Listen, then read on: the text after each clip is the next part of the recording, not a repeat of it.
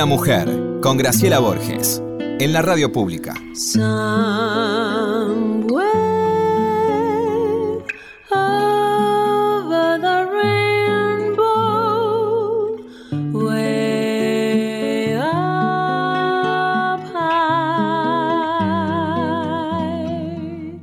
Hola Lore, ¿cómo va? ¿Cómo estás? Muy bien.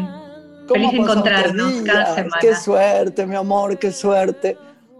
Yo quiero explicar una cosa porque como siempre tratamos de hacer un programa donde haya algo reconfortante, una luz para, para, para estas semanas tan difíciles en las que habría que hacer las cosas mejor.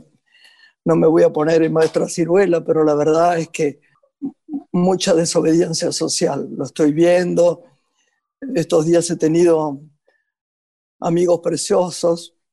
Mira, Walter Quiroz, por decirte alguien cercano, eh, Mercedes, gente que ha tenido gente muy grave en su casa, en sus familias, muertes, y la gente sigue haciendo lo que no corresponde. Pero como esto no es un programa para eso, les pedimos disculpas si no tenemos la piedad necesaria para que sientan cuánto nos ocupa este momento y a veces qué esfuerzo hacemos por reírnos. Por eso hoy tengo una persona que usted tiene que nombrar, así que no digo nada, a la que le agradezco a través de los años, primero a su padre y ahora a él a través de los años, cuánto me hace sonreír y pensar. Es raro eso, ¿no? Porque en general los chistes son fáciles, viste que te mandan, hoy me mandaron uno muy gracioso de unas señoras viejitas que jugaban al bridge eh, por Zoom. Bueno, era gracioso y ahí se terminaba, pero tenía gracia. Pero él hace reflexionar. Es un, es un, como esa gente, ¿viste? Yo a veces cuando leo García Márquez y vuelvo a, releerlo, no sé si a mucha gente le gusta o no, pero a mí me encanta, además era amigo mío. Pienso, es un generador de belleza, ¿no? Es un generador de belleza. Este personaje que tenemos hoy, que vamos a indagar en su vida, es un generador de belleza y de inteligencia. Usted lo presenta. Es uno de los más destacados dibujantes y humoristas gráficos de nuestro país, que además se formó en el campo del cine. Publica en La Nación, sus dibujos habitan diarios de todo el mundo, y es el creador de Batu, este personaje de la tira gráfica que desembarcó en micros televisivos y tiene ya publicados 17 libros por Sudamericana en nuestro país y algunos también que han llegado a España, a Francia, a México y a Brasil. Ha publicado dos novelas gráficas, dos libros de poemas, dirigió cortometrajes, es autor de canciones y uno de sus últimos libros de humor gráfico que tuve la oportunidad de leer es Super Show. Estute, nuestro invitado de hoy. Muy bienvenido. Ay, me muero si no agrego que es tan hermoso. Hola, Tute querido, somos muy amigos nosotros. ¿eh? Y que lo digas vos, además. Gracias, gracias. Gracias por la presentación. Lore es suyo. Bueno, ante todo, eh, me pregunto siempre cuando te, leo por el, psicoanálisis, ¿no? que siento que, enriquece siempre tu trabajo. ¿De qué manera lo empezás a introducir en tu obra y qué le aporta a tu obra? ¿Desde qué lugar le abona mucho más? Creo que en realidad el psicoanálisis lo que hace es modificar mi, mi ojo, digamos, mi ojo analítico, mi, manera de ver el mundo. Eh, entonces la pregunta sería, ¿cuándo, en, ¿cuándo ingresa el psicoanálisis en mi vida? Que fue este, la adolescencia. Y, y después entra en mi humor, aparece en mis dibujos de una manera muy natural, porque en realidad yo dibujo todo lo que me interesa, todo lo que me afecta este, en, el, buen sentido, este, y en el malo también, eh, este, en mi vida. Entonces, eh, en realidad funciona de esa manera, todo lo, todo lo que me, interesa de alguna manera o participa de mi, de mi interés, de mi sorpresa, de mi... Eh, a, veces, a veces incluso no tiene que ver con algo que yo conozca, ¿no? Yo a veces dibujo sobre lo que no conozco y, de hecho lo, dibujo, para conocerlo, ¿no? Un poco, para intentar acercarme a eso. Eh, y el psicoanálisis, por supuesto, es parte de mi vida y como te digo, modificó también mi manera de ver el mundo y de analizarlo. Hay una cosa interesante que sucede con el análisis, este, con el tiempo, y es que uno eh, llega a la conclusión de que nada es inocente. Eh, cuando uno tiene mucho análisis encima, tiene la certeza de que, eh, de, que, de que nada es inocente, ni, ni este, ninguna conducta, ninguna palabra y ningún dibujo. ¿Sabes qué curioso? Yo me, me psicoanalicé casi 30 años y me deslumbra esto que decís porque yo no me di cuenta que nada es inocente. Yo al revés pensé que en un momento la purificación y, la, y, la, y el conocimiento del otro sobre el otro y mío mismo, ¿no? Siempre me acuerdo que a la salida del último psicoanalista que me dio de alta estaba el boy Science, ¿no? Dalmiro Sáenz, y yo salía llorando. Entonces él se acercó y me dijo, ¿te puedo decir algo, verdad? Sí. ¿Por qué no te pones de novia con vos misma? Nunca me voy a olvidar de eso. Pero la sensación fue que descubrí en la otra mirada, además tuve suerte porque hasta estuve cinco sesiones de análisis con Mary Langer, que era una genia, la última eh, mujer que había estado con Freud eh, bajo su, su, su análisis, ¿no? Y, y, yo no me di cuenta de esto. Explícame un poco por qué. Eh, y por eso que seguramente mi falta de inteligencia no, o mi supersensibilidad no lo captaron. Mira, retomando un poquito esto que te dijo Dalmiro Sáenz este, sobre este, ponerse novio con uno mismo, me parece que tiene que ver con eso, con, con, este, con que uno a través del análisis tiene la posibilidad de, de responsabilizarse este, responsabilizarse en, primera medida de uno mismo, de, este, hacerse responsable de, los actos este, propios. Y después eh, te, ejercita, digamos, la mirada para, para reconocer las responsabilidades ajenas también. Pero digo, me parece que tiene que ver con eso el análisis, es la, posibilidad de conocerse este, más en profundidad uno respecto de, de sus propios mecanismos, este, de las repeticiones, de las herencias. ¿no? Eh, hay, una frase que se lo cita mal, en realidad, a, Sartre, que dice que este, uno es lo que hace con lo que hicieron de uno. ¿no? Es una frase hermosa, que no es cierto que lo ha dicho Sartre. Sartre en realidad incluso dijo lo contrario, pero siempre se hizo este extracto este, de, Sartre, y la, la, frase, aunque no sea lo que quiso decir Sartre, porque Sartre como les digo, quería decir incluso lo contrario, me parece maravillosa. Este, porque también es qué hace uno, y esto te, da la posibilidad de verlo el, psicoanálisis, con lo que este, hicieron de uno, es decir, con la historia, este, con, con, todo el bagaje previo, ¿no? con la mochila que uno, que uno carga, a veces más pesada, a veces más liviana, pero siempre hay una historia detrás. ¿no? ah, pero yo no dudé nunca de eso, nada. Eh, eh, ¿cómo es lo que decía Freud? De la infancia es el padre de la vida, ¿no? Algo así. A mí me parece que marca muchísimo. A mí me encantaría que nos cuentes, ¿no, Lore? Eh, muchas cosas las investigamos, pero mucha gente tal vez no las sabe. ¿Dónde naciste? Ese padre maravilloso que tuviste.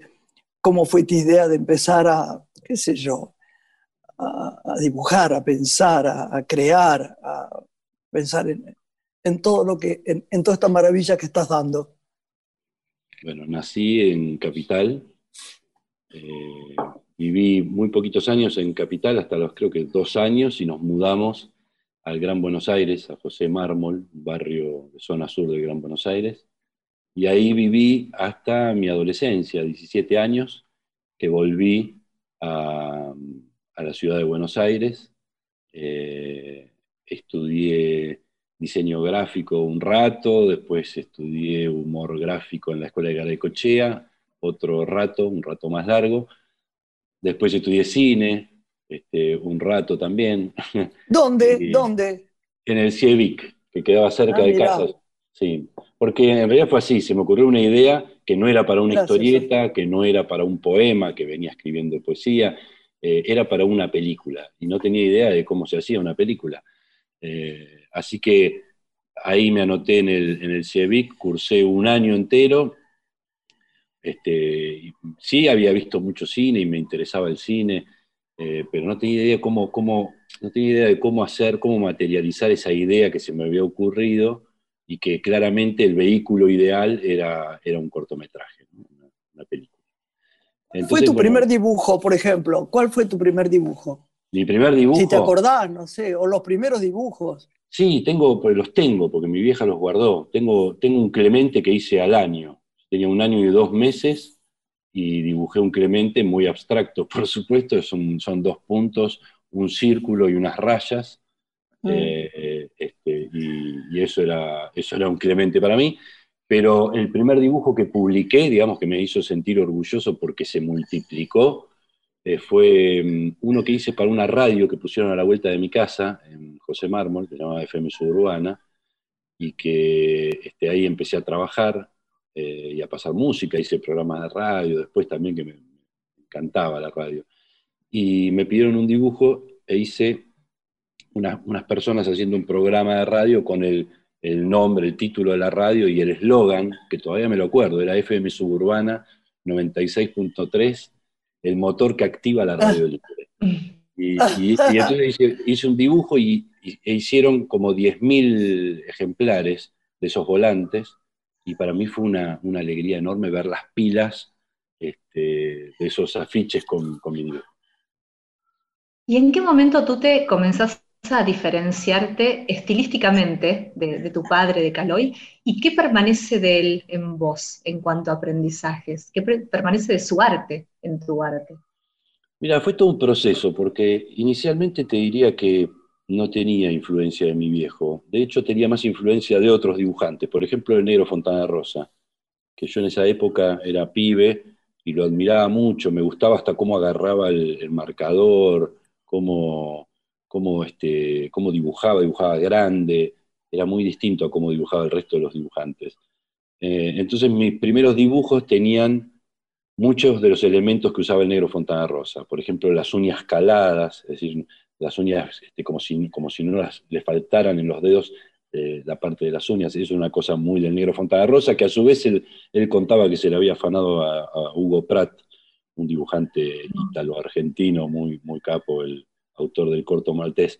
Bueno, eh, y después les hacía brillos en, las narices, como el negro le hacía el brillo en la nariz del Nodo Pereira. Así ah, que sí. te diría que mi primera gran influencia fue el negro Fontana Rosa, después Quino, y después sí empecé a acercarme estilísticamente a mi viejo ya cuando estaba eh, empezando a dedicarme profesionalmente al dibujo. Y ahí sí tuve un proceso largo de mucha identificación con mi viejo, de mucha influencia, eh, y que paulatinamente, muy lentamente me fui sacando encima, eh, hasta, hasta dibujar como dibujo hoy más o menos, que es este, con algunos rasgos que creo que sí, conservo de mi viejo, sobre todo no tanto en, lo estilístico en términos de dibujo, sino por ahí en un en un perfume que tienen mis, mis dibujos parecido al de, al de los de mi viejo, ¿no? que por ahí es alguna, algún tinte poético o, alguna, alguna, intención, o te diría eh, haber quedado, digamos, de la misma vereda que él, ¿no? Miramos, miramos el mundo desde la misma vereda, aunque eh, a una distancia prudencial. Bueno, tu padre trabajaba de manera muy artesanal, ¿no? Terminaba todo a mano. ¿Cómo funcionás vos al dibujar? Bueno, ahí hay un gran cambio, por ejemplo, yo tomé la computadora como parte fundamental del, proceso creativo. La mitad de mi trabajo es artesanal, es decir, yo dibujo sobre un papel, pero después ese papel lo pongo en el escáner, lo escaneo y termino aplicando el color en el Photoshop. Es decir, que en ese sentido también hay una diferencia grande con mi viejo. Después mi viejo usaba la, escuadra y sus trabajos eran muy prolijos, y yo eh, tengo un estilo mucho más desprolijo, sin hacer previo lápiz, es decir, directamente dibujo con el marcador. Eh, y en el proceso creativo, sobre todo en las páginas dominicales que publico en La Nación Revista, hay, hay este, deliberadamente una intención de, ir encontrando la idea a medida que voy dibujando. Es decir, que está en buena parte guiada por el inconsciente, digamos, el proceso creativo. Cuando, decime una cosa, ¿tú te cuánto demorás en hacer una de esas cosas geniales que haces? ¿Cómo, ¿Cuánto lo pensás? ¿viste? ¿A qué hora trabajás, por ejemplo? De noche, ¿no? Yo trabajo todo el día, interrumpido permanentemente por cuestiones domésticas y por, y por este, partidos de fútbol. Bueno, ahora en pandemia no, este, en cuarentena no, pero, pero digamos que trabajo durante todo el día. Sobre todo las ideas las trabajo de noche, cuando estoy tranquilo y en silencio, que es lo que se precisa para, pensar. Y después, durante el día, puedo dibujar sin problema con, mis hijas alrededor.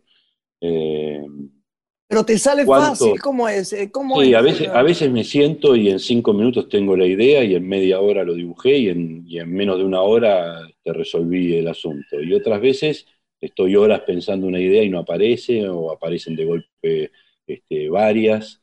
Eh, es medio indomable la cosa. Esa. Pero yo digo, por ejemplo, no te programás, eh, hoy tendría que hablar sobre la tristeza, a ver cómo pongo este tipo que está yéndose a a psicoanalizar. No es así, no es un pensamiento sobre algo. No, al principio lo hacía de esa manera, como que me, autoimponía un, un tema. Hoy no, hoy y desde hace muchos años eh, dejo que fluya con más naturalidad, es decir, aparece lo que debe aparecer, lo que precisa salir, digamos. Eh, como les decía, eh, lo que aparece en mis dibujos es lo que me interesa de alguna manera.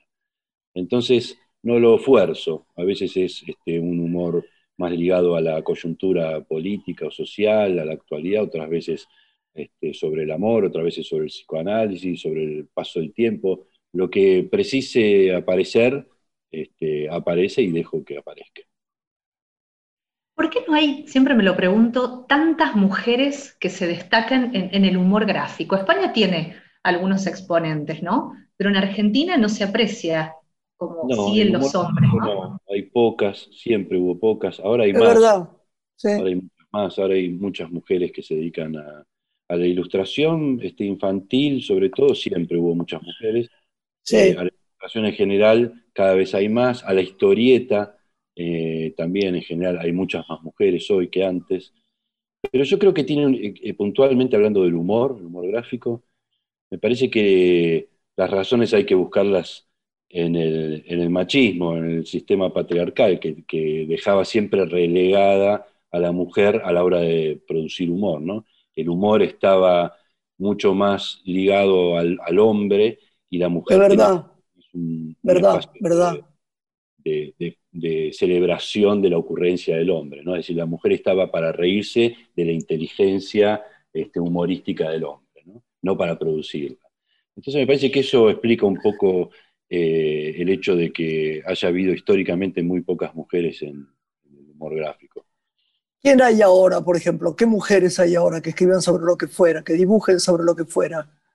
Eh, y acá en Argentina hay, hay varias mujeres por ahí más ligadas a, un humor, eh, a la historieta, no, no al humor gráfico de diarios, eh, claro. cuesta más, pero bueno, está Ale Lunik, que publica conmigo en La Nación, este, en la misma página que, yo. Eh, es una humorista gráfica. Flavita Banana es una mina muy, muy inteligente. De España, ella, ¿no? Flavita Banana de España. Sí. Este, y bueno, y hay, hay varias más por ahí dando vueltas. Pero en Decime, sigue habiendo pocas. Decime una cosa, tú ¿qué, es lo que te gusta? Eh, así. En general. ¿qué te, gusta? ¿Te gusta el cine, el teatro? ¿Qué, qué, cosas es con profundo placer? Sí, extraño mucho ir al cine, extraño ir al teatro, extraño juntarme con amigos, tomar este vino y charlar de cualquier cosa, extraño eh, ir a morfar afuera, tengo amigos este, cocineros que tienen boliches donde se come muy bien y extraño estar en esas mesitas charlando con ellos y comiendo algo rico. Ay, qué eh, bueno, sí, yo también extraño. Extraño, extraño profunda, profundamente el fulbito de los lunes, que es este, un bálsamo extraordinario eh, fulbito con amigos, fulbito con dibujantes, este, bueno, hay de todo, músicos, y bueno, esas son las cosas que extraño eh, acá desde el encierro de la cuarentena. Y como observador hoy de la realidad, ¿qué, caminos sentís aún no transitados que, te interesaría explorar? Todo lo que venís haciendo en el campo de la música, del cine, del humor gráfico. Tengo muchas ganas de hacer una película, un largometraje.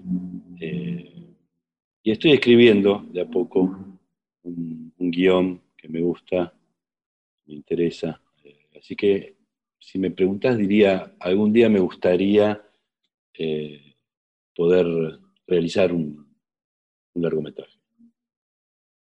¿Tema? ¿Algún guion guardado, libro que te, convoque?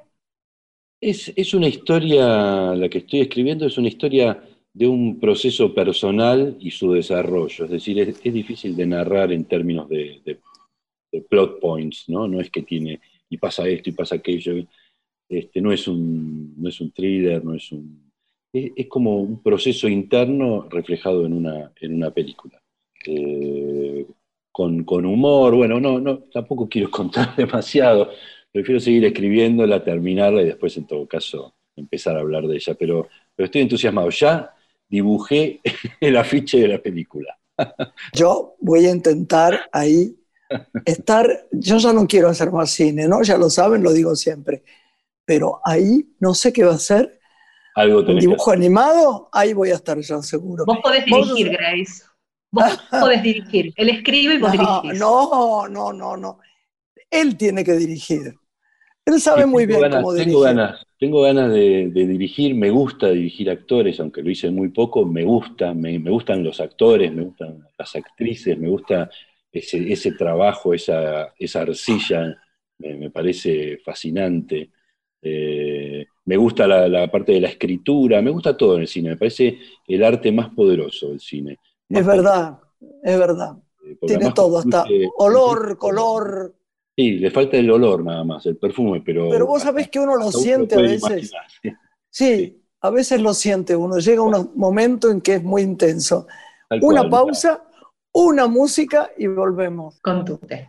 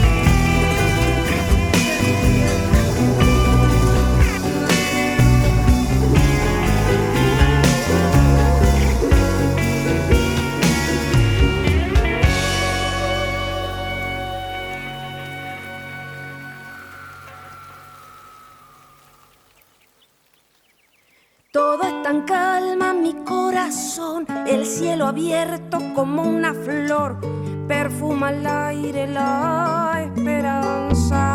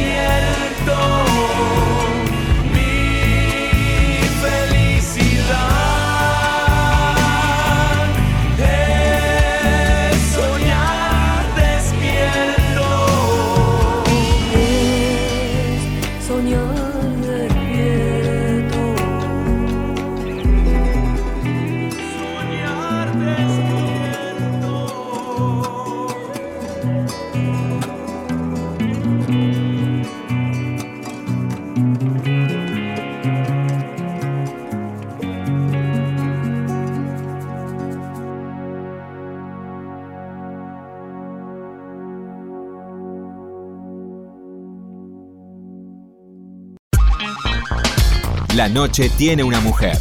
Graciela Borges en la radio pública. Estás escuchando Una mujer con Graciela Borges.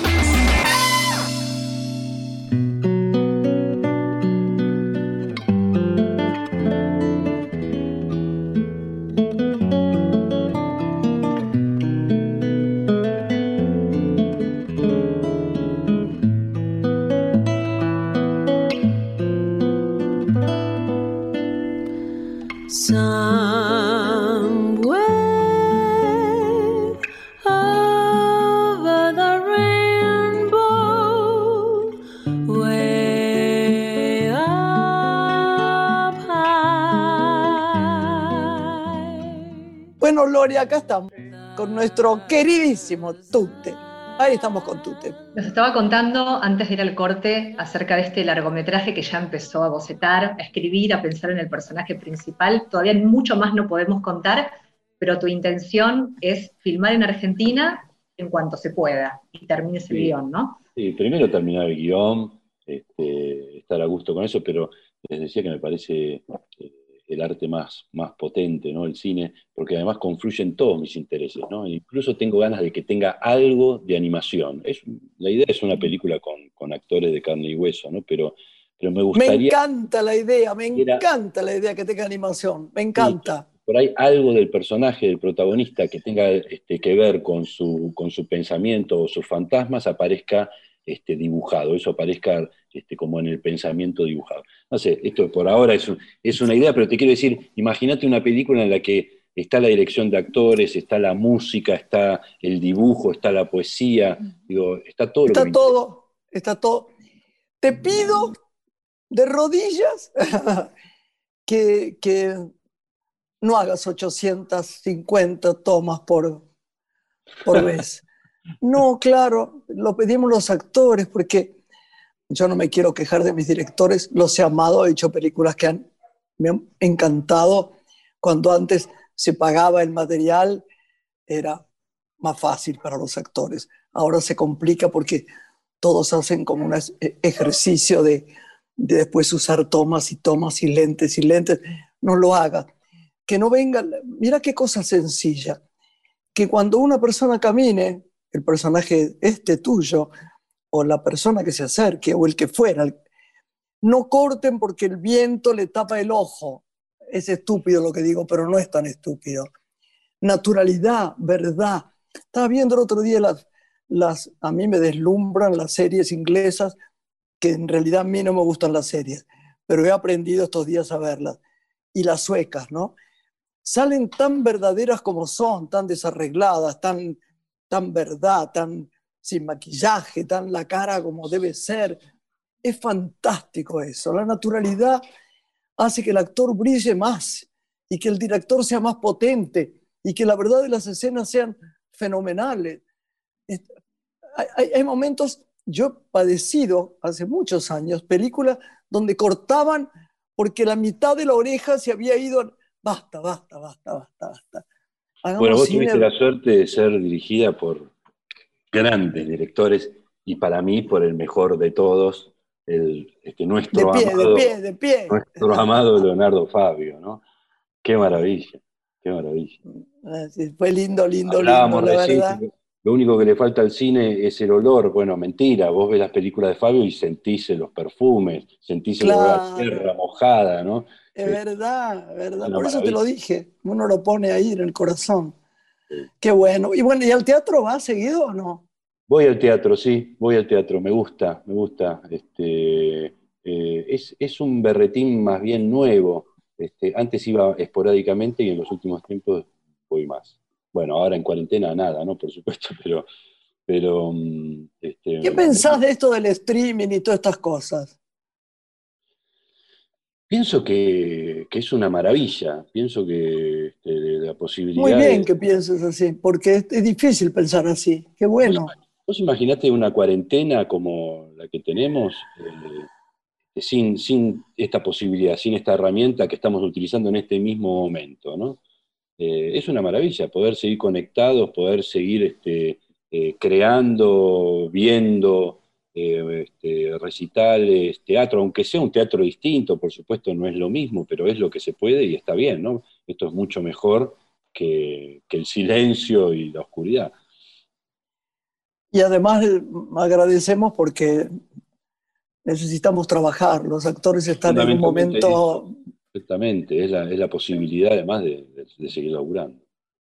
sutilmente a veces uno diría no es lo que más uno necesita, ¿no? El otro día hablaba con Fito Páez y me contaba, vos sabés, Gerard, que cuando terminé de grabar en mi casa eh, mi propio espectáculo, sentí una cosa que no había sentido nunca, como una desazón, como, claro, falta el calor, el, el aplauso, la gente, la, la emoción que vibra, aunque estés en tu piano, hay algo ahí que hay corazones que están vibrando con lo que vos hacés. Hay emociones, ¿viste? Pero también es un aprendizaje. Después del cine, cuando yo hice televisión, dije, pero esto es el arte de la improvisación. Casi no ensayan, venís con la letra a media sabida, corregida, yo corregida porque hay cosas que son indescriptibles que, que escriben. Y los actores y las actrices argentinas, sobre todo las actrices, debo decir, son geniales para decir semejante letra.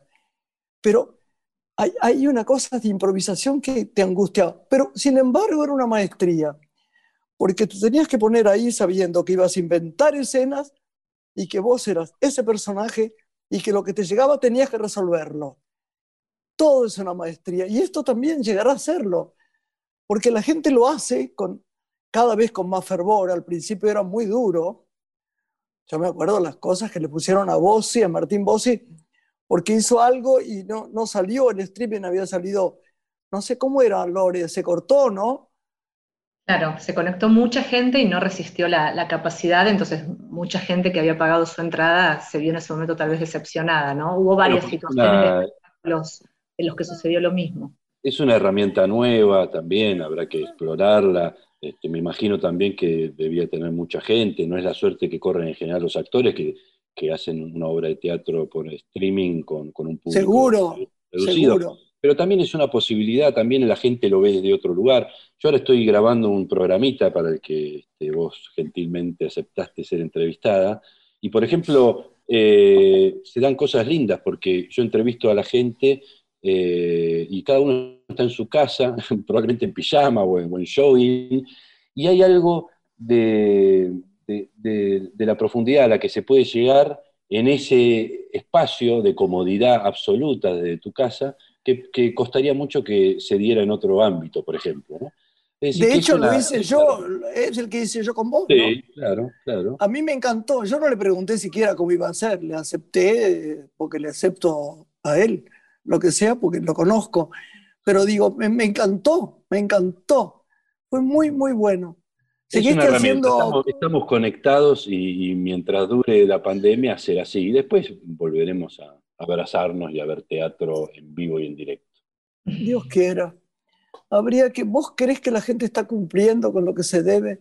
No quiero tocar este tema, pero como siempre hablamos de eso y tus dibujos tienen que ver con eso y las plazas una llenas de gente, buena- los lugares llenos de gente, las, las aglomeraciones por protestas llenas de gente, los, Bueno, hay una parte de, de la, de la gente que, que sí, que por supuesto cumple, y otra parte que no, que es este eh, que es absolutamente irresponsable, porque muchos de los que no cumplen ni siquiera tienen la necesidad, ni la urgencia, ni la emergencia de, de- de- de tener que salir para laburar, ¿no? Eh, sí, es- esas personas, bueno, son, son este, verdaderamente peligrosas, ¿no? Estas Sí. manifestaciones que se han dado, por ejemplo, donde no se cumple ni con la distancia social, en muchos casos ni, ni con el uso de barbijo, y, y- y quejándose de múltiples no. este, cuestiones que, que- que en realidad son, nacen mucho más de una condición previa de antiperonismo que, que de algo este, verdaderamente atendible. Lore, Sí. Me, me quedé pensando, volviendo a, a la historieta, al humor gráfico, a la lectura, que en los últimos años muchos chicos y especialmente adolescentes ingresaron al mundo de la lectura a partir de las historietas. Me preguntaba verdad, qué historieta podrías vos sugerir en este tiempo a, a los chicos que están cuarentenados y que, salvo la tecnología, les cuesta ¿no? Eh, retomar la lectura como para tentarlos e invitarlos y seducirlos a que por ahí sea un medio para engancharse con, con la lectura en otros formatos. Sí, eh, historieta infantil, es, es- no, no soy un gran lector de historieta juvenil. Eh, o hay- referentes que sean para vos, ¿no? Eh, interesantes que nos puedas acercar, incluso a los adultos también. Eh, hay una- unas historietas para chicos y chicas, niños y niñas, que hace este, mi colega y amigo Max Aguirre, que es muy linda, que se llama Alina y Haroldo, eh, que no sé por qué número de libro van, pero se han salido ya unos cuantos tomitos. Eh, ahora recibí de Editorial Común un libro que se llama Coraje, este, de una escritora y dibujante eh, norteamericana, que es un bestseller en Estados Unidos tremendo, vendió millones y millones de, de ejemplares. Acá en Argentina lo editó Liniers a través de su editorial, Editorial Común. Me lo mandó, lo recibí ayer, anteayer. sí, vi Sí. que lo agradecías. Sí, Sí. Y, eh, y ahí está Oli, mi hija menor, que tiene siete años, leyéndolo, así que ya me dirá qué le parece. Ah, sí, yo lo voy a comprar para las chiquitas, ¿no? Para Jesús. Jesús y para Lara, sí. Después una, una autora que me encanta, que es para chicos y grandes, eh, porque es, es verdaderamente, es decir, son libros infantiles, pero que, que a, mí me encantó le- leerlos, que son los libros de una autora que se llama Isol, eh, Ay, divino. que es mm, muy buena dibujante y es muy buena narradora. Eh, son libros muy este, ingeniosos, muy poéticos. Los libros de Raquel Cané, una poetisa, poeta argentina y dibujante, hace las dos cosas, es muy buena, muy buena. Raquel Cané. Eh, Qué bueno. Sí. Y bueno, no sé, me olvido de... de- Y ahí apareció la poesía, ¿no? La poesía que a Graciela le gusta tanto. Vos escribiste dos libros de poesía. Es un territorio en el que te gusta también navegar. ¿Qué poetas te No, convocan? me, gustan, me gustan muchos poetas. Eh, mi poeta predilecto es Borges. Eh, me parece una mente superior, ¿no? Sí, no, no, es, es increíble. El Sí. otro día me hacían contar historias de él y, y yo las conté, pero empezás y no parás, ¿viste? No, en el, no con, con Tute, ¿no? en otro, en otro, eh, no sé, en una radio. Y yo pensaba cuando terminé, ¿cómo puede tener un humor aparte de su maravillosa literatura? Este humor que tenía Sí, Borges, Tenía un humor una muy cosa extraordinaria, una cosa, qué hombre tan especial, ¿no? Bueno, ese es un libro al que vuelvo siempre, la, la- la obra poética de Borges, ese, ese li- libro gordote que tiene toda su obra poética. Sí, es verdad, yo lo tengo también. Sí, sí, sí, sí, muy dedicado. Qué suerte. por, por nombrarte a uno, el que, el que más me gusta quizá, pero, pero me gusta mucho la poesía en general, muchos autores. ¿Leíste Idea Vilariño, que es mi favorita uruguaya? Eh, Qué bárbaro, ¿no? Qué bárbaro. Es que poeta. una emoción tan grande que a veces cuando pienso en su vida, le tomo más rabia a quien se lo dedicó. Qué mala que soy, no debo decir eso. Pero es verdad, ¿no?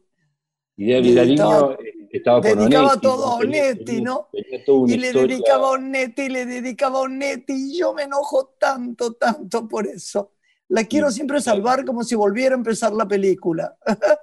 Y hay muchas, muchas cartas de, de Onetti, porque en realidad nunca estuvieron juntos verdaderamente, nunca, es decir, fueron como amantes durante muchos años y, y mantuvieron correspondencia. Este, Y sí, porque él se fue a vivir a, a- a España que fue vivir a hasta que se murió. Sí. Y, y las cartas eran a veces llenas de, de- de odio y resentimiento y bronca, y Sí, veces sí, de sí, poesía y de amor, ¿no? sí. declaraciones. Lo que es un amor en realidad. Sí. Hay malos amores, buenos amores, pero en fin, amores. Oíme, ¿Y la qué, música? qué bueno.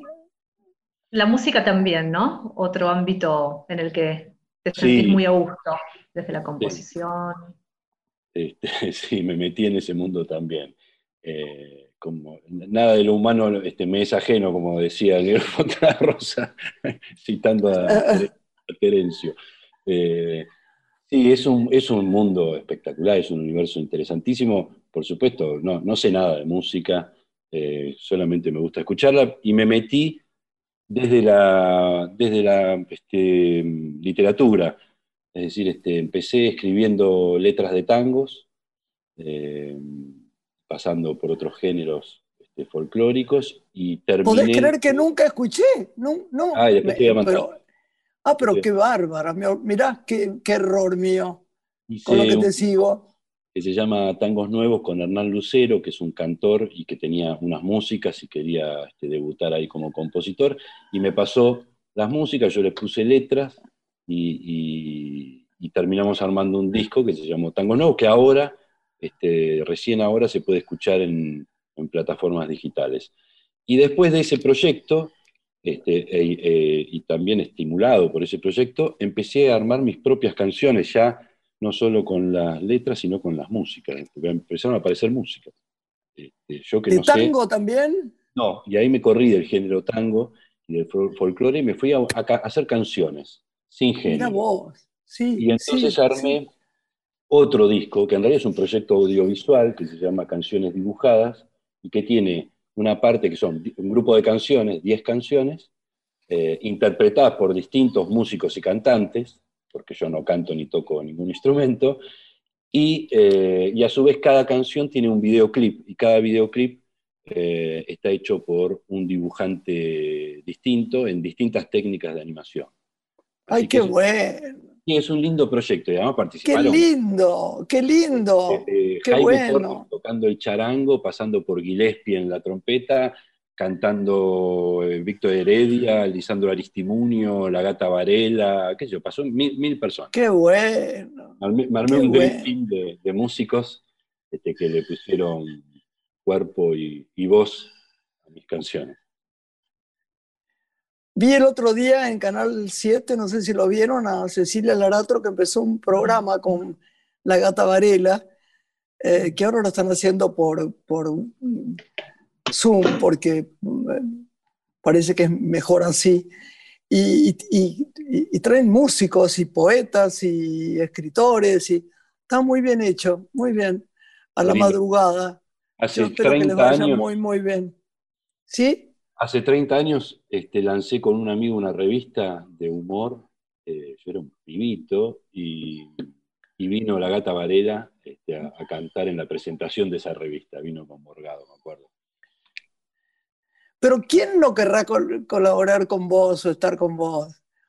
Vos sabés que uno de los regalos más lindos que recibí, viste que uno piensa siempre en premios y cosas. No, fue así.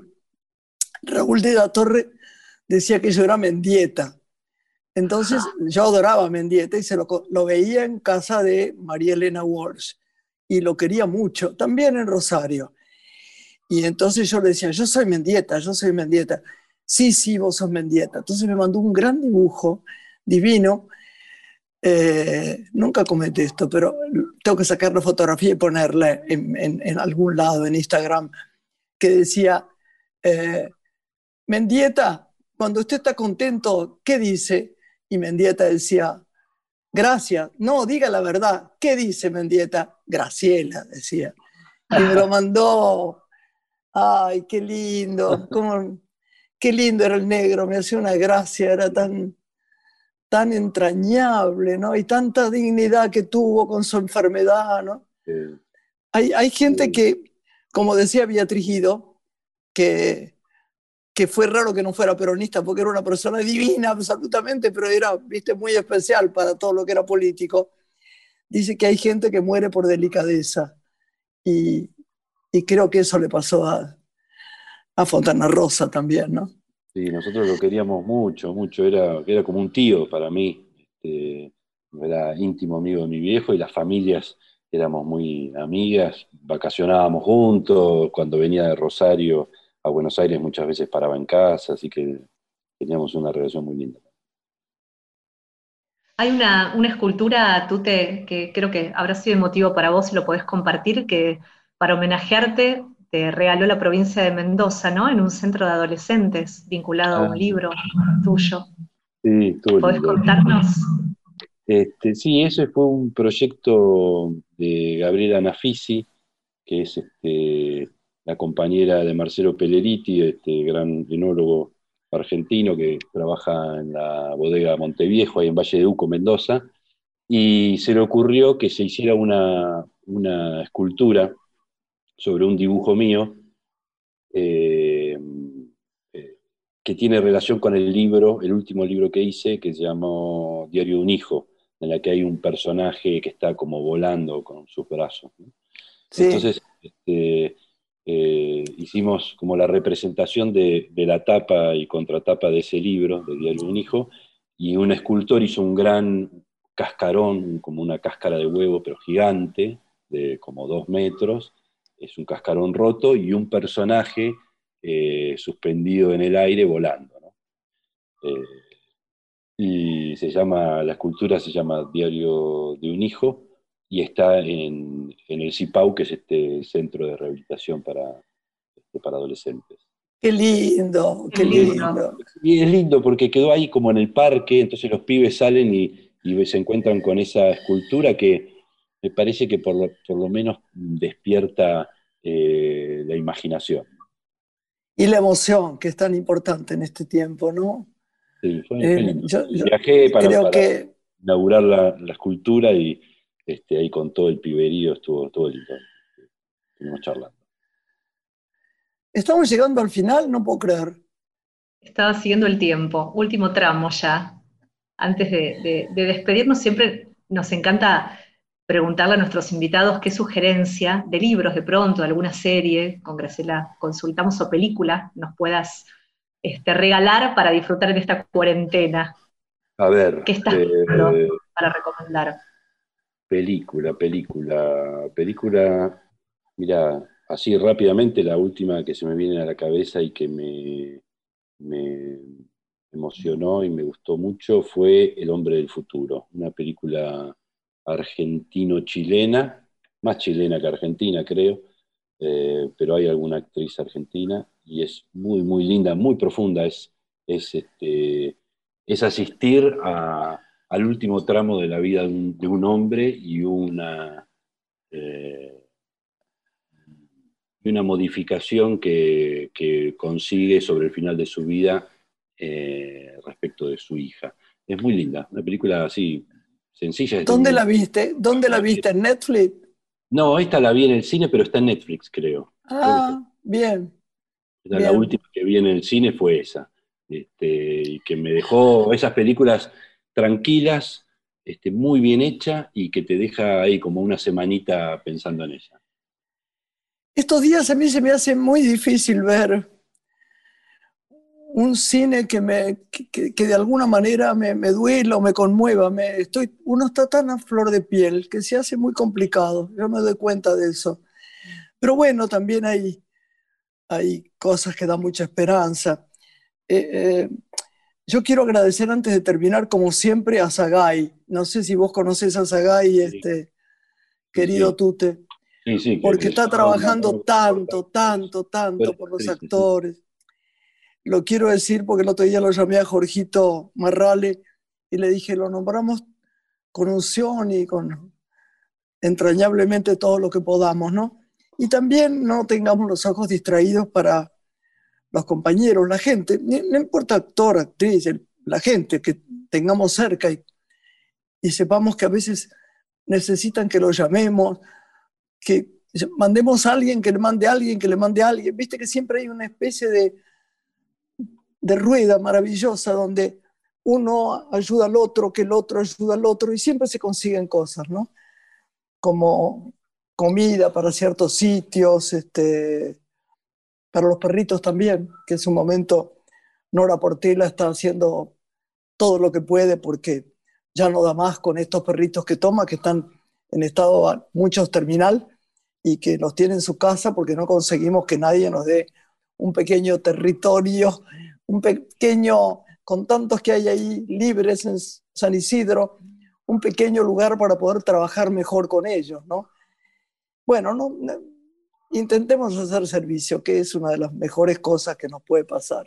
Sí, me parece que No- este es un, un momento para que las personas que puedan eh, den una mano eh, a, a los artistas que están, que, a los que tanto le debemos y, y- y que, y que por ahí están pasando un mal momento, ¿no? Este, sin poder salir a laburar.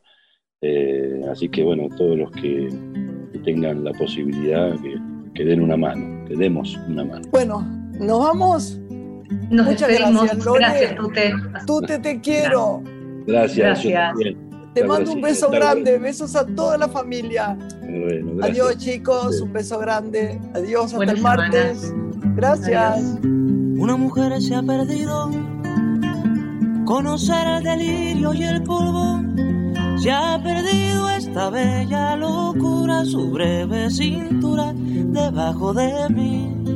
Se ha perdido mi forma de amar. Se ha perdido mi huella en su mar. Veo una luz que vacila y promete dejarnos a oscuras. Veo un perro ladrando a la luna con otra figura que recuerda a mí. Veo más, veo que no me halló. Veo más, veo que se perdió. La cobardía es asunto de los hombres, no de los amantes. Los amores cobardes no llegan a amores, ni a historias se quedan allí, ni el recuerdo los puede salvar, el